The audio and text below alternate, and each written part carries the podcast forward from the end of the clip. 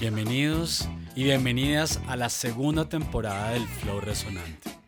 Les habla Andrés Valencia, compositor amante del funk y del soul. Me encanta entrevistar e investigar a personas que desde algún lugar trabajan en pro del impacto social en Colombia. Hoy tenemos a una persona muy inspiradora. Se trata de Eddie Arrieta. Él es cofundador de varias empresas y socio actual de Espacio y Publicize en Medellín, de las cuales él nos va a contar más. Pero además eh, ha fracasado en muchos otros emprendimientos. Vamos a escuchar un poco de esto y cómo ha llegado hoy a todo lo que ha construido. Es un gran apasionado de la tecnología y vamos a comentar parte de lo que, de lo que nos une como, como apasionados de las tecnologías y del emprendimiento social que fue algo en lo que inició Eddie. Muy bienvenido a Fluir con nosotros, Eddie. Muchísimas gracias, Andrés. Esperemos que fluyamos todos aquí, ¿no? Esa es la idea. Primero cuéntanos como ser humano qué te apasiona, qué te despierta, qué te motiva a levantarte cada mañana. Yo, te cuento, y de pronto em, con el tiempo uno se va dando cuenta de realmente lo que le apasiona. yo cuando estaba en bachillerato yo creía por ejemplo, que a mí me apasionaba todo este asunto de ayudarle a la gente en general, ayudarle a la gente en lo que fuera.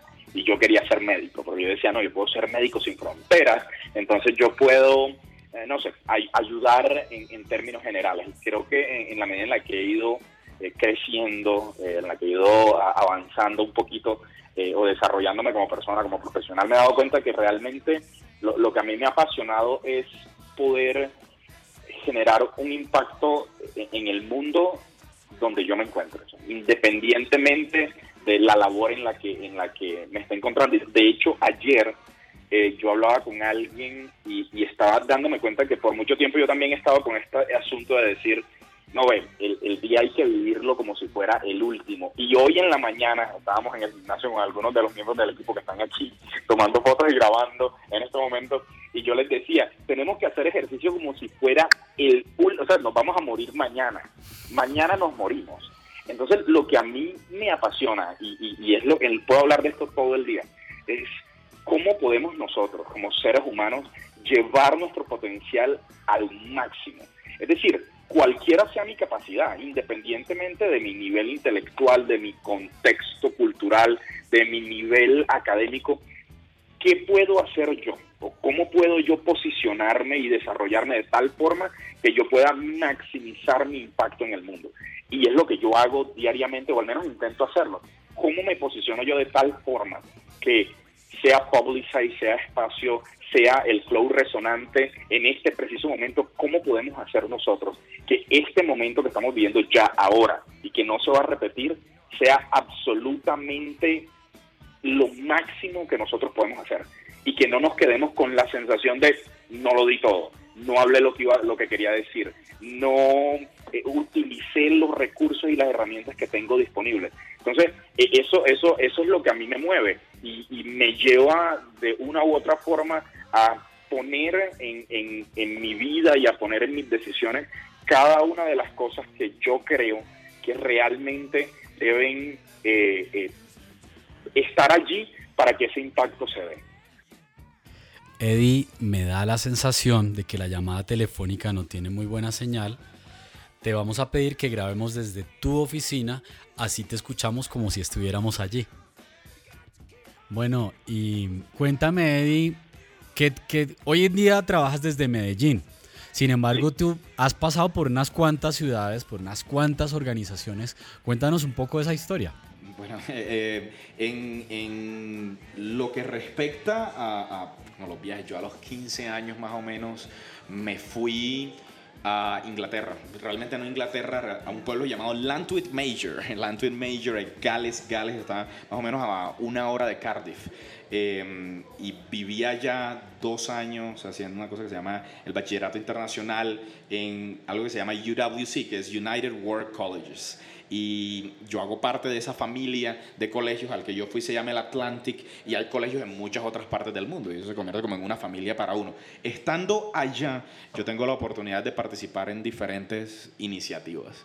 Em, algunas de esas son eh, en India y en China específicamente, donde tuvimos unos emprendimientos sociales que buscaban recoger fondos para eh, niños de escasos recursos que no tenían forma de educarse y, un fenómeno que sucedía en ese entonces, ya 10 años en este momento en, China y en India, era que los niños específicamente de, recursos o de recursos inferiores eh, no tenían la posibilidad de acceder a educación privada. Entonces lo que nosotros hacíamos es que hacíamos... Eh, cursos de inglés para niños con más recursos y tomábamos esos recursos de niños de inglés y, los dábamos como becas para aquellos que tenían menos recursos. Obviamente había un asunto de eh, evaluación, había un asunto de eh, como que concurso para esos niños de menos recursos y poderlos tener allí. Eh, luego de esos dos años yo viajo a Estados Unidos por dos años donde estudio negocios internacionales y economía. Eh, con un énfasis pequeño en francés. No hablo ni papa de francés. Hablo un poquito de francés, ni, tampoco que no hablo ni papa, pero un poquito, más o menos, omelette de fromage, de, de, de, ¿cómo, ¿cómo, que se llama la, la, la, de Dexter? De Dexter. Eh, eso es lo que me aprendí por ahí. Y de allí, cuando estoy en Estados Unidos, hacemos unos proyectos sociales también en Trinidad y Tobago. Este específicamente eh, tenía eh, un enfoque mucho más con eh, responsabilidad ambiental. Entonces construíamos hibernaderos para orfanatos en Trinidad y Tobago, en una de las islas de Trinidad y Tobago, que es la, isla de Trinidad, son dos islas. Y en esa experiencia aprendí a hacer albañil y tener como que las, las, las llagas de, de, de, ese trabajo tan duro y, y, como, como, tan... tan eh, de, mucho respeto, le, le, pongo yo. Ayer, ayer iba en el metro y escuchaba, escuchaba a un muchacho que, venía en el metro y decía, men, llevo nueve horas trabajando y ahora media hora llegando a la casa y luego media hora caminando y, decía él, yo con qué ganas estudio. Y yo, wow, impresionante. Yo, yo, yo me ponía en, en, esos zapatos y decía, qué difícil es para algunas personas. Y bueno, esas, son como eh, experiencias del momento. Pero sí, luego de, de, toda esa experiencia yo regreso a Colombia con, como con el objetivo de transformar y construir este país. Eh, de la forma en, en, en, la que de pronto yo mejor lo sé hacer y es construyendo iniciativas, construyendo proyectos en, en, diferentes, en diferentes áreas y es lo que he estado haciendo en los últimos siete años ya acá en Colombia.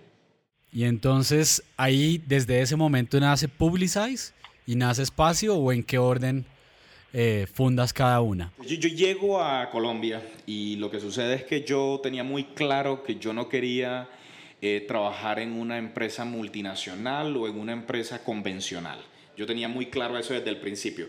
Eh, así estemos, así estemos como que, como que por debajeando, por así decir, el, el, como el concepto de, de, una multinacional y todo el valor que agregan a nuestra sociedad y a nuestra economía. Entonces dejo eso en claro, no es que lo esté despreciando, solo que para mi personalidad mi personalidad, que no, no, respeto de pronto algunos horarios, no respeto algunas convenciones, etcétera, etcétera, no se acomodaba a lo que yo quería. Entonces, cuando yo llego, eh, yo sé que primero por, por mis objetivos, porque con cualquier persona con la que trabajaba, lo primero que le decía era, yo quiero tener mi propia empresa. Eh, nadie, nadie te va a contratar cuando tú dices, yo, lo, yo quiero, sí, yo puedo trabajar aquí, pero yo lo que quiero es mi propia empresa. Eh, lo que yo hice fue que me fui a enseñar inglés en la Universidad de AFIT. Entonces yo dije, bueno, yo voy a hacer unas dos, tres, cuatro horitas a la semana, no sé, al día, al día, lo que sea, para tener algunos recursos y comenzar a trabajar. Y yo me acuerdo que en ese momento le dije al coordinador, yo estoy aquí por los próximos dos años más o menos ayudándoles a ustedes con esto. Ya después de esto, yo me voy a trabajar en mis proyectos. Entonces, cuando yo eh, digo eso, yo comienzo a trabajar en proyectos de turismo. Yo estaba muy convencido y sigo convencido de que el turismo es una de las eh, respuestas a nuestros problemas económicos en Colombia. Nosotros tenemos que aprovechar eh, los recursos naturales que tenemos, los recursos sociales que tenemos eh, y los recursos culturales que tenemos para vender ese producto a otras personas. Ahora con todo el asunto de la paz y lo que está sucediendo, yo creo que estamos en una muy buena posición para explotar todo eso, así como lo hizo Costa Rica, como lo están haciendo otros países en Latinoamérica. Entonces yo en ese momento ayudé a fundar una empresa que se llama Tu Caribe. Tu Caribe es un operador turístico y hace tours en el Golfo de Morrosquillo. Tu Caribe todavía existe, entonces tú puedes entrar a tucaribe.co, pero hay un equipo ya que está trabajando en eso. Eh, y ese fue como el primer proyecto en el que yo entro estando desde Colombia. De Tu Caribe salen algunos spin-off eh, de los que todavía no creo que se fracasaron en su momento porque creo que no era el, tiempo y de pronto te puedo decir que eh, estamos trabajando en, un asunto de eh, cómo organizar todo el sector de cabañas en la costa caribe colombiana. El asunto con el, el, problema principal allí era la informalidad y sigue siendo la informalidad y que los dueños de cabañas no están dispuestos a ceder y a formalizarse para nosotros poder, por ejemplo, tener una plataforma donde las personas puedan alquilar cabañas. Entonces, eso eh, no se dio, por eso y ese es como que uno de, los fracasos. En todo ese proceso, eh, hay un amigo que se llama Juan Cano acá en Medellín, y me presenta mi actual socio. Mi actual socio estaba trabajando en SEO. Entonces, Search Engine Optimization para algunas empresas en Estados Unidos, totalmente puro consulting, puro consulting.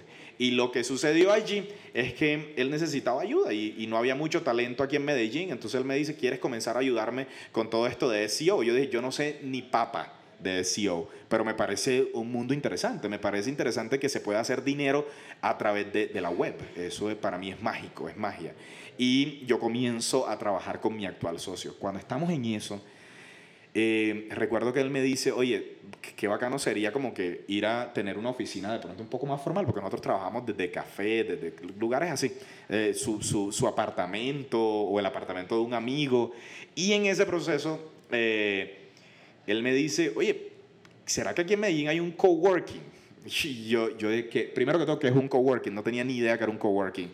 Y cuando él me muestra los ejemplos de coworking en Estados Unidos, yo digo, wow, como que esto es, esto tiene que hacerse, esto tiene que hacerse en Medellín. Y él me dice, ¿qué tal si montamos un coworking en Medellín? Y yo le dije, me parece una idea estupenda. Y ahora que mencionas coworking, ¿habría sido inspirador haber tenido el referente del Impact Hub en aquel entonces para fundar lo que hoy en día es espacio. Totalmente, yo creo que el Impact Hub eh, alrededor del mundo eh, ha mostrado un modelo de, espacio de coworking que es diferente, porque me parece que, da mucha libertad, sobre todo a los líderes o directores de cada Impact Hub, para innovar teniendo en cuenta el contexto local. Y segundo, eh, que tiene un mecanismo de, de, marketing detrás que es muy poderoso, lo cual te da acceso a ti a un network no solo de emprendedores, sino también de eh, eh, profesionales que en algún momento pueden o hacer una presentación en el lugar o, o ser conexión directa por, por, las partnerships que el Impact Hub podría tener en, ese, en esa ciudad específica o alrededor del mundo. Entonces ese referente hubiera sido muy, muy, muy interesante tenerlo en el momento. Recientemente diste una charla de PR en el Impact Hub Bogotá. ¿Qué relación existe hoy en día entre Publicize y el Impact? En este momento estamos tratando de trabajar con el Impact Hub en eh, una potencial alianza donde no solo somos parte como de ese network del que yo estaba hablando, donde los emprendedores pueden tener acceso a nuestras consultorías sin ningún costo, sino que nosotros también tengamos acceso al, al, network del Impact Hub, llámese emprendedores, llámese otras empresas con las que nosotros también podemos trabajar directamente. Entonces tenemos como esa amistad en este momento. Y retomando el punto que estabas comentando anteriormente, ¿cuál fue el objetivo del emprendimiento que ustedes fundaron? Y nosotros entonces montamos lo que se llama hoy eh, espacio. Y Espacio inicia con, como el primer espacio de coworking en la ciudad de Medellín, ubicado en el Parque Lleras. Y, el objetivo de, Espacio no era solamente tener un espacio de coworking, sino realmente incentivar eh, la innovación, la tecnología y el emprendimiento en la ciudad de Medellín. Entonces la visión era un poco más amplia en, en, ese sentido. Y te puedo contar de pronto qué pasó con Espacio, que podríamos considerarlo de hecho como coworking un fracaso en la ciudad de Medellín y no sé si quieres que te cuente de eso, lo puedo hacer. Pues me gustaría avanzar, tenemos varios temas y el tiempo se nos va cortando, entonces me gustaría que continuaras con lo que es hoy en día Publicize y, y avanzamos a un temita más de tecnología. Listo, perfecto. Entonces, ¿qué, qué pasa con espacio? ¿Qué espacio eh, como coworking no, no está funcionando y nosotros estamos mucho más enfocados en los clientes de los que te está hablando de SEO. Uno de esos clientes nos dice, oye, yo tengo un anuncio, ¿será que ustedes me ayudan a lanzarlo? Conrad escribió para VentureBeat y él tenía el contacto del editor de VentureBeat. Entonces nosotros le mandamos ese boletín de prensa que escribió el cliente a VentureBeat y VentureBeat decide, para los que no saben, VentureBeat es uno de los portales de tecnología más grandes en Estados Unidos, pero VentureBeat decide cubrir la noticia. Cuando VentureBeat consigue la noticia para nosotros ese fue el, el aha moment. Porque nosotros dijimos, pues qué tan difícil es escribir un newsletter, qué tan difícil fue mandarlo y qué tan difícil fue conseguir un resultado.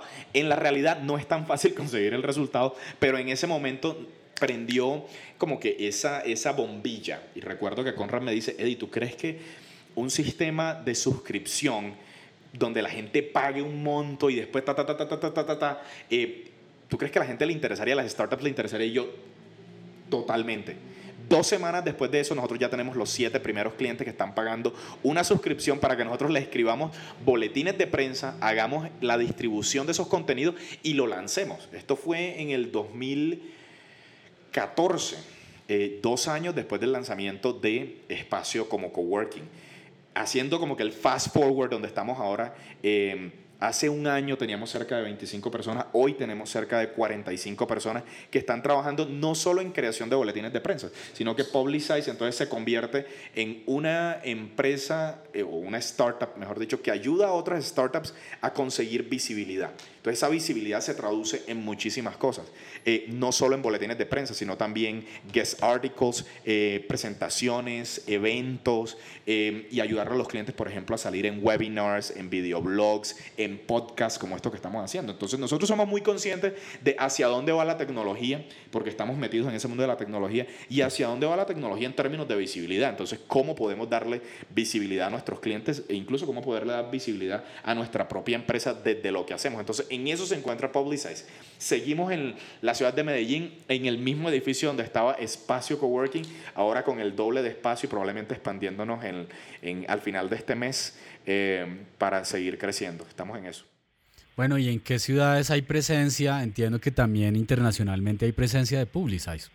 Sí, entonces nosotros, en, en términos de esa presencia, tratamos de tener mucha gente viajando todo el tiempo. Por eso tenemos dos espacios de coworking, tanto en New York como en San Francisco, para permitirle a los team members que vayan y puedan tener un lugar donde trabajar.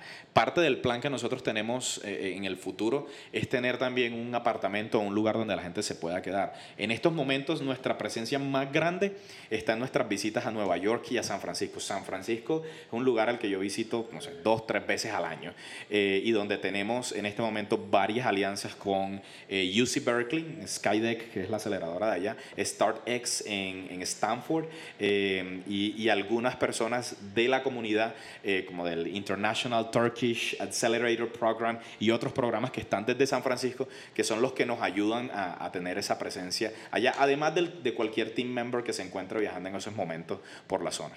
Además, debo decir, yo tengo una gran pasión también por San Francisco, por, por todo su tema social pero además por todo el desarrollo de tecnología y, creatividad. Totalmente, es que, es que si tú tienes toda esa gente talentosa ya, imagínate, e, eso es muy, muy atractivo. Pues ya que estamos entrando en temas de tecnología, ¿qué te despierta, qué te llama la atención? Y volvemos al tema de la pasión tecnológica. ¿A qué estás enganchado? Ya que somos un poco frikis aquí. En, este, en este momento, podría decir en este momento y hacia dónde veo yo que, hacia dónde creo yo que, que, van algunas de las cosas, pero a mí, a mí realmente me apasiona reconocer eh, eh, como que ese momento, de, como que ese, ese tipping point en el cual el ser humano va a reconocer que, que la inteligencia artificial, por ejemplo, que los recursos tecnológicos no son nuestros enemigos. En este momento da la sensación de que, de que un sistema que automatice ciertas cosas como si fuera nuestro enemigo. Como que todos los asuntos de, de, de, machine learning, de artificial intelligence, de virtual reality, como si todo eso fuera a, a destruir los empleos de todo el mundo. Yo creo que como, como sociedad, especialmente ahora en Colombia, nosotros debemos como que abrirnos un poco más y reconocer hacia dónde va la tecnología y ejecutar cosas. A mí que me apasiona ahora y que yo creo que tiene que pasar en Colombia el Caribe colombiano ya, o sea, ya, en los próximos 10 a 15 años, tiene, tiene que ser solar. O sea, la tecnología solar tiene que tomarse el Caribe colombiano. Punto. O sea, no hay de otra. En términos generales, Colombia, la economía colombiana, tiene que tener un, un, shift. Y yo sé, yo sé que ahora mismo el debate es como que, hay más agricultura, más manufactura, más no sé qué. Y yo digo, ¿Por qué tanta manufactura? ¿Por qué tanta agricultura? Y está bien, porque tenemos mucha gente que está preparada para eso y que debe hacerlo, pero también tenemos mucha gente que está preparada para ofrecer servicios. Yo digo, ¿cuánta tecnología estamos utilizando para ofrecer servicios? Esto que estamos haciendo nosotros ahora mismo, o sea, tú estás en Bogotá, yo estoy en Medellín, esto que nosotros podamos conectarnos hoy a través de Internet y que esto pueda salir y que millones de personas tengan acceso a esto, millones no lo van a escuchar, pero que millones tengan acceso a esto, para mí eso es mágico. Entonces me apasiona muchísimo el, el poder reconocer cuáles son las tecnologías que ya debemos comenzar a utilizar hoy, hoy y cuáles son las tecnologías que en los próximos cinco años debemos comenzar a utilizar. Yo creo que estamos muy atrasados en lo que tiene que ver con eh, eh, energía solar eh, y creo, yo creo, por ejemplo, que hay un recurso que la gente no utiliza ni inteligentemente ni en su máximo potencial, que es el Internet. hay mucha gente que me dice, ah, es que yo no voy a poner a, mi hijo o a fulanito a que utilice el internet porque eh, eso es una pérdida de tiempo, o mira que está en WhatsApp, o mira que está en Facebook, o mira que está utilizando eh, lo uno y lo otro y el otro video, entonces lo toman como si fuera, como si fuera el, demonio. Y yo creo que el internet como recurso es algo que nosotros debemos aprender a utilizar bien. Y, y, es un dato básico. O sea, hoy nosotros con el Internet tenemos el acceso a la información que tenía un presidente hace 15 años. Eso es un dato real.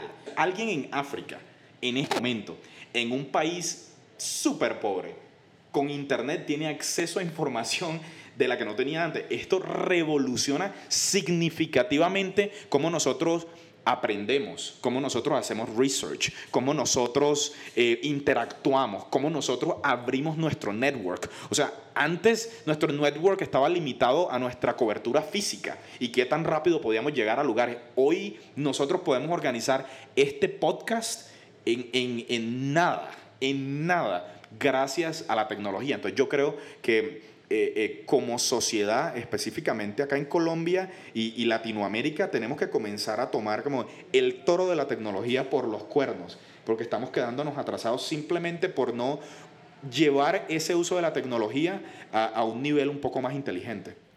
Y algo que estoy de acuerdo contigo es toda la parte de de cómo la, la, solamente el Internet, estamos hablando de una sola herramienta, cómo puede permitir educarnos, que para mí es algo en lo que debemos fortalecernos mucho y es en el, el uso positivo de la tecnología hacia la educación. Totalmente. Y mira que incluso este podcast hoy es muestra de eso.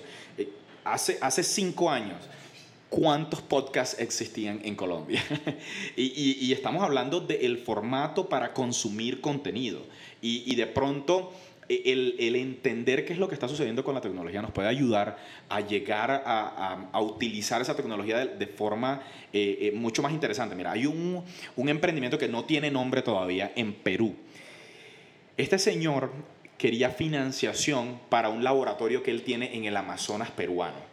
¿Y qué hizo él? Él se consiguió una cámara 3D y grabó su laboratorio. Entonces lo que tú haces es que tú te pones el set de VR, de realidad virtual, y tú puedes hacer un tour en su laboratorio. O sea, ¿cómo revoluciona esto significativamente un proceso de financiación?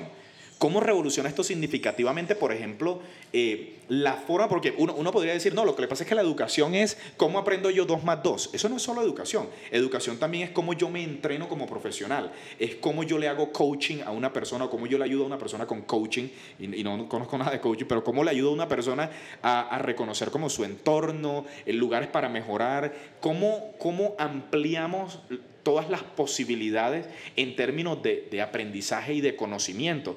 El que yo hoy, y hace, hace dos semanas fui por aquí en un, municipio cercano, o un corregimiento, no sé qué será, se llama La Estrella, fui a revisar un, eh, un proyecto inmobiliario. Ellos ya no tienen un, eh, una, ¿cómo se llama eso? Una casa modelo, porque sale muy costoso hacer la casa modelo. ¿Qué hicieron ellos? Crearon un sistema virtual para el tour ¿Qué, hace eso para ellos? Que obviamente me están educando a mí sobre el proyecto y, por eso lo quiero, lo quiero llevar hasta ese nivel. Y de paso amplían todo el rango para todas las personas que así no estén en Medellín, así no estén en, ese corregimiento o en esa ciudad, puedan visitar el proyecto. Y yo creo que eso va a continuar sucediendo no solo para el sector inmobiliario, está sucediendo en el sector inmobiliario, está sucediendo en universidades en Estados Unidos, donde tú puedes hacer el tour online con un set de realidad virtual que lo puedes hacer con cartón eh, y, ver toda la universidad yo creo que las clases van a, van a comenzar a ser así, los laboratorios van a ser así. Entonces, todos esos cursos de Udemy, eh, de Coursera, cuando estamos hablando de cursos, por ejemplo, de laboratorios que hoy aparentemente no son posibles, yo creo que vamos a estar ampliando las posibilidades de colaboración, de aprendizaje, sobre todo en el sector educación. ¿Y, y qué opinas tú? Digamos que hay un debate, hay una polémica fuerte a nivel mundial y es si la realidad virtual es una moda que se va a ir en dos años o realmente viene para quedarse. ¿Tú qué opinas al respecto?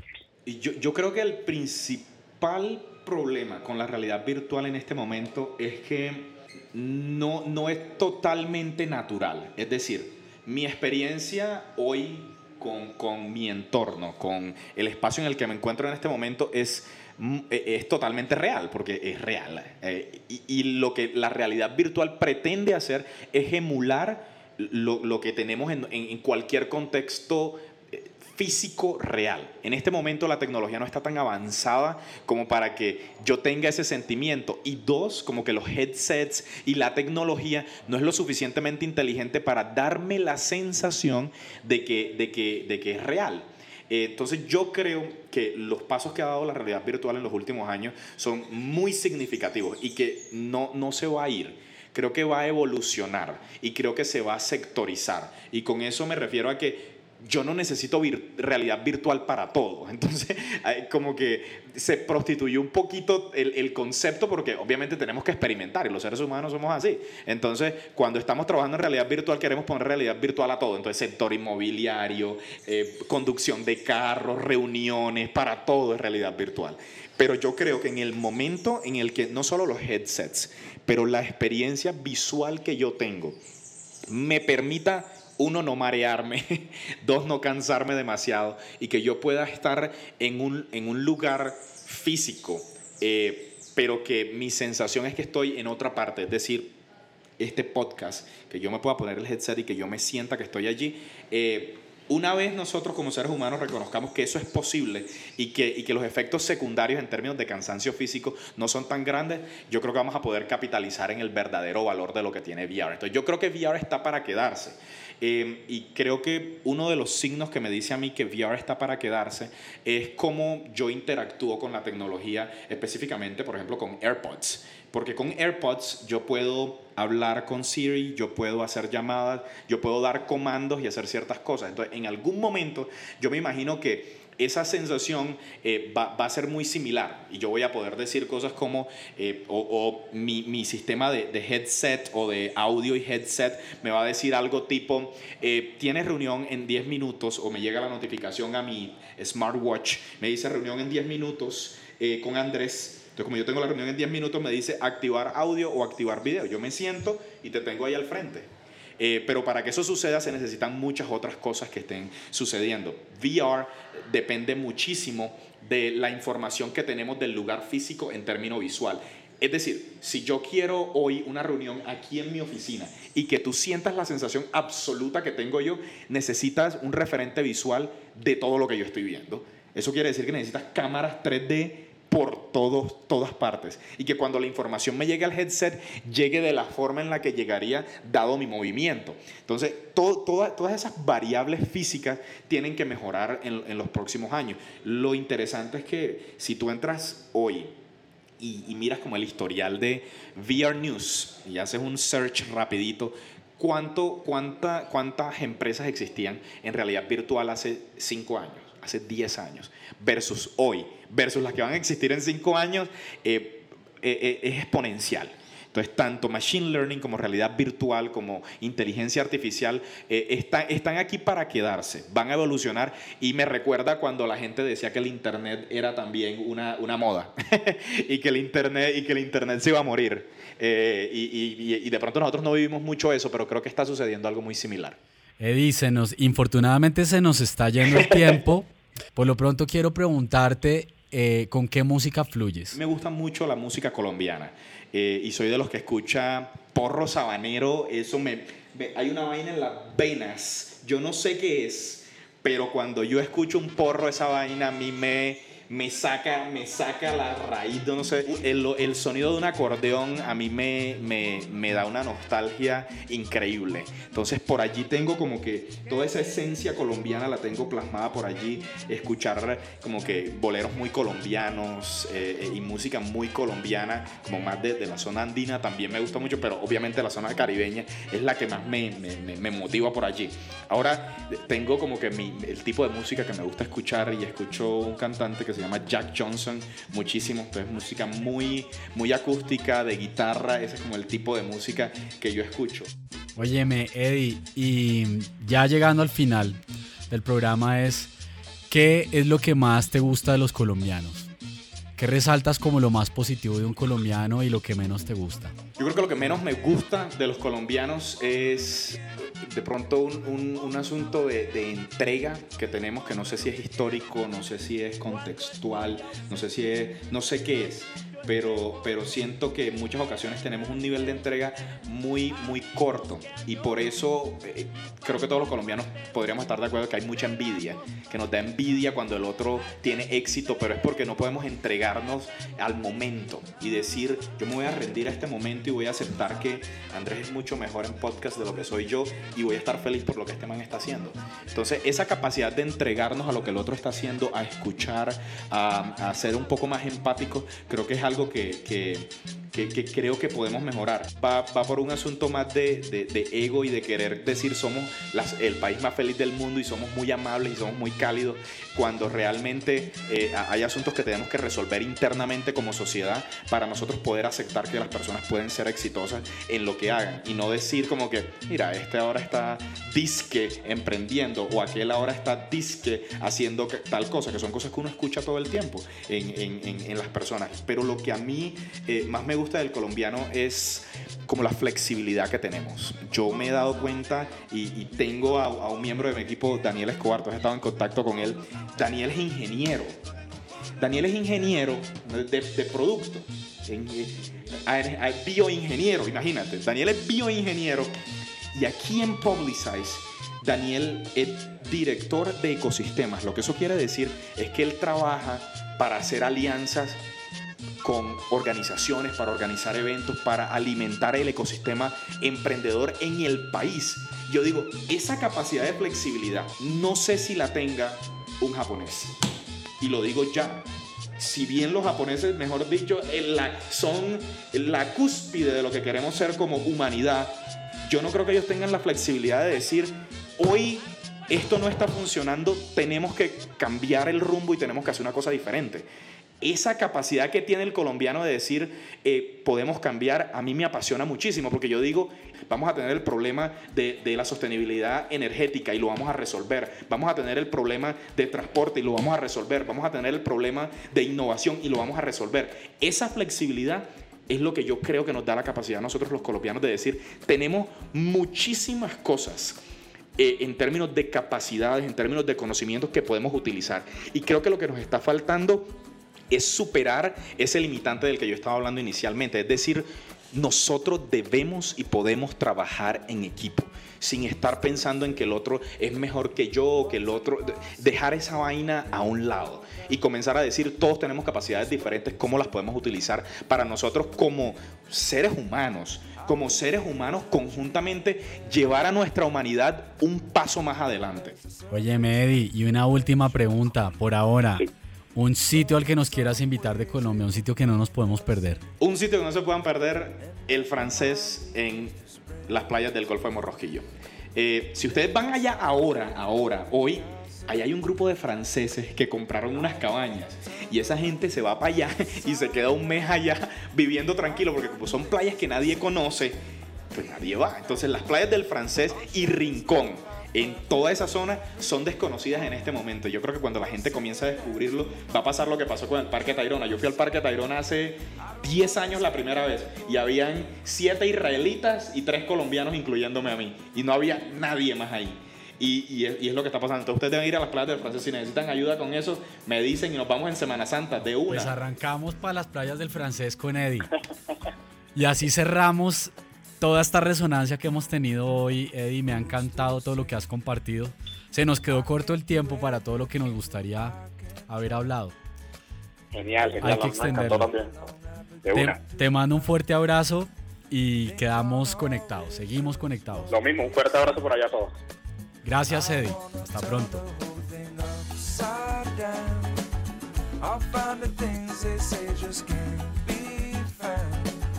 I'll share this love I find with everyone.